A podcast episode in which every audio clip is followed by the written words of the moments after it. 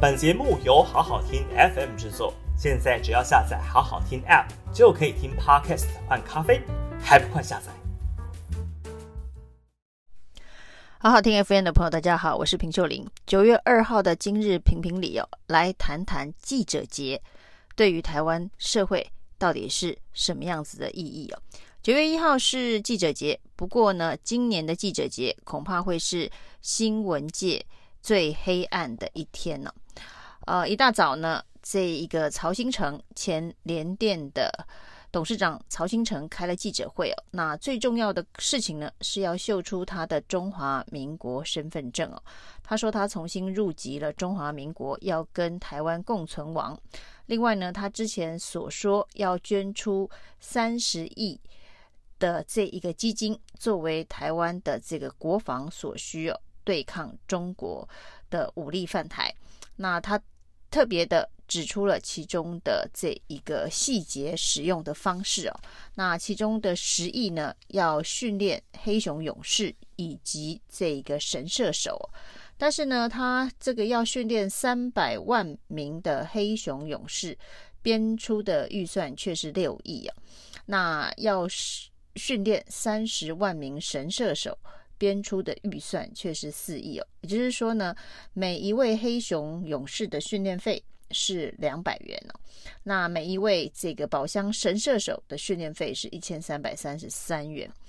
那这样子的一个预算编列方式哦，这几天大家讨论非常热烈的，就是农委会的五千七百三十六万的专案委托费是不是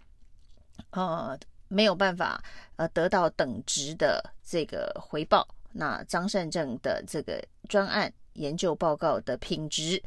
是不是有抄袭等等？那不符合这一笔呃巨大的专案费用。如果以这个计划编列的呃精准度来看的话，那可以质疑张善政的这一个研究计划是不是不值得五千七百三十六万？但是看到用两百块的训练费用要训练黑熊勇士，一千三百三十三元要训练宝箱神射手，这恐怕也是一个浮华不实的计划编列方式哦。那所以呢，三百万人以及三十万人这两个夸大不实的目标，显然呢，今天记者会当中。呃的这一个公布的方案是还蛮浮夸的。那当然这是曹兴诚自己的预算呢，他要怎么用，那是他的自由。但是呢，他宣称要训练的这一个人数哦，这一个规模跟他所提供的预算呢是有蛮大的落差。而这个落差，呃，从这个每人两百元的黑熊勇士的训练费就可以看得出来，呃，这件事情的宣传意涵可能。大于实质的意涵呢？那当然重要的是他的中华民国身份证哦。但是在这一场记者会当中呢，呃，最令人错愕的插曲是他针对中天记者的人身攻击啊。那辱骂记者在记者节这一天呢，啊，的确是呃蛮令人感到错愕的。那这些被他所辱骂的记者们。身上本来就有中华民国的身份证哦，那而曹兴诚是今天才拿到他的中华民国身份证哦，所以如果以中华民国的身份来讲哦，这名被辱骂的记者恐怕比曹兴诚还要呃资有资格呃说他是中华民国的国民啊。那当然呢，曹兴成骂记者这件事情，很多人会回想到之前郭台铭在要参选总统的过程当中呢，也曾经骂记者，那时候也是中天的，呃，也曾经骂媒体啊，啊、仔细回去看了一下郭台铭的新闻呢、啊，那他也是骂中天没有错，但是郭台铭骂的是中天的老板，骂的是中天这家媒体哦，倒是没有针对记者本人进行。人身攻击啊！那记者只是一个呃基媒体的基层工作者，基于他的职责，在记者会上面发问哦。也许曹兴诚认为这个问题呃有陷阱，或是呢这个问题呢不适当。那至少在今天的问题上面哦，那如果你觉得有陷阱、不适当，都可以采用具答的方式，而不是针对提问的人呢，呃做无关提问内容的人身攻击哦。那这是曹兴诚的个人的格局气度以及为人处事态度的呃一个反应哦。那刚才回到跟郭台铭的比较，当然曹兴诚这一次的这个记者会当中捐三十亿啊，那其中呢这个六亿要训练三百万黑熊勇士，四亿要训练三十万神射手，那这个目标看起来是定得蛮荒谬的。看看这个郭台铭的计划执行度，那郭台铭当然是在这个去年的时候捐 BNT 的疫苗，那跟台积电以及慈济共同捐一千五百万剂啊，那大概红海的部分呢是五百万剂，所以呢出资的比例大概就是五十亿左右。那这个是扎扎实实的捐了五百万剂的 BNT 疫苗，那扎扎实实的在台湾最需要疫苗的时候呢，提供了国民必要的协助。那至于呢骂媒体的部分呢，郭台铭点名骂的是中天的老板。那点名骂的是老板经营媒体的心态哦，跟曹兴诚直接辱骂记者仍然是有程度的差别哦。那当然不是说呢，这一个郭台铭爱台湾的心可能比曹兴诚还要更多。那至少从这个是中华民国国民这件事情来讲，还是再次的提到曹兴诚是今天才拿到中华。民国国民的身份证哦，他过去曾经有过，但是呢，呃，因为种种因素，他放弃了中华民国的国籍，入籍了新加坡。那在今天，他又重新的再回来，那至少呢，他在中间是有一个蛮长的空白期的。跟这个记者比起来哦，那跟郭台铭比起来哦，他们都是从一而终的中华民国的国民哦。那所以呢，曹兴诚今天用这一个忠诚质疑的方式辱骂这名中天的记者，那是不是适当呢？是可受社会公平哦。但是呢，呃，对于呃这样子的一个辱骂有没有涉及诽谤哦？那中天是已经对曹兴诚提出呃告诉了。那之前曾经的先例啊，就是这个媒体人周玉蔻也曾经用同样的方式辱骂过中天。但是经过法院的认证啊，是要求周玉蔻要判赔两百八十万。当然，这个官司还有上诉的空间呢、啊。那但是至少就这个司法面来看呢、啊，那是不是对于名誉有所损害这件事情呢？大家可以法院见，法院谈呢、啊。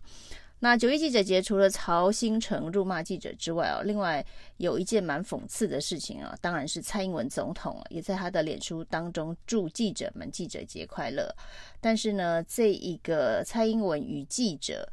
在这个记者会上互动的照片呢，呃，有人发现是去年的二月九号的一场在总统府里头的记者会。那说是记者会哦，但是这个记者会呢，基本上是宣读会，因为是国安会议之后呢，蔡英文总统的几点的指示，呃，念完之后就走人，依旧照惯例是没有开放给记者发问的。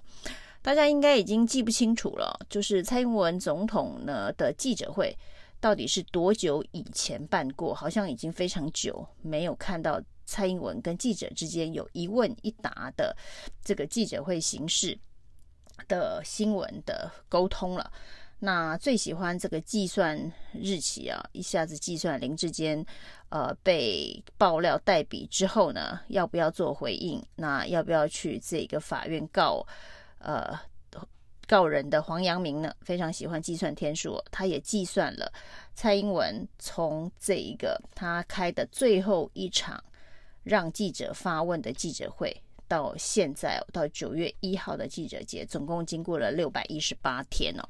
就是呢，我们有一个六百一十八天都不开记者会的国家元首啊，这件事情真的蛮离奇的。可能北韩可以比得上之外啊，呃，在这些民主国家里头，甚至连中国大陆的习近平啊，可能。记者是有指定发问的，就是指定哪一位记者来进行提问，再回答的这个记者会的这一个时间，会不会都比蔡英文还少？就是呃没有开记者会的这个时间哦。现在呢，计算到九月一号，已经有六百一十八天，蔡英文没开过记者会了。那像拜登年纪这么大，虽然常常在记者会上面说错话，但是呢，显然白宫记者会啊，呃，也是定期会举行哦。如果白宫记者会也像这个中华民国总统的记者会一样，六十百一十八天都不开哦，啊，不知道不晓得会发生什么事情啊。那所以记者节这一天呢，蔡英文总统所抛出的那一张记者会的照片哦，是一个没办法提问的记者会，那是最接近此时此刻，也已经是记者穿着羽绒衣。在这个记者席上的照片哦，那代表是去年啊、是冬天，去年的冬天哦，就去年的二月初。那到现在呢，总统府的记者室没有再开放记者进去过。那到底为什么蔡英文总统这么惜字如金啊？呃，是因为过去被批评是读稿机，很担心在记者会上面会说错话吗？但是呢，对于不敢面对记者这件事情啊，呃，国家元首、政治人物来讲啊，这显然是对于第四权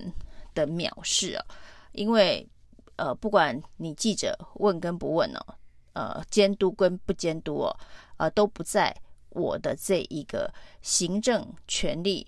这个统治权力的考量范围之内啊。啊、反正呢，我有这个。不同的部会首长，我有行政院长，我有其他的这一个各司其职的呃政务官可以来回答记者所有的问题啊。所以我虽然身为民选总统啊，但是呢，我不需要向第四权的监督来直接面对跟沟通哦。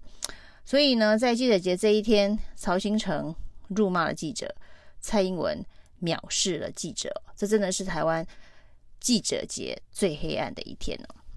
以上今天的评评理，谢谢收听。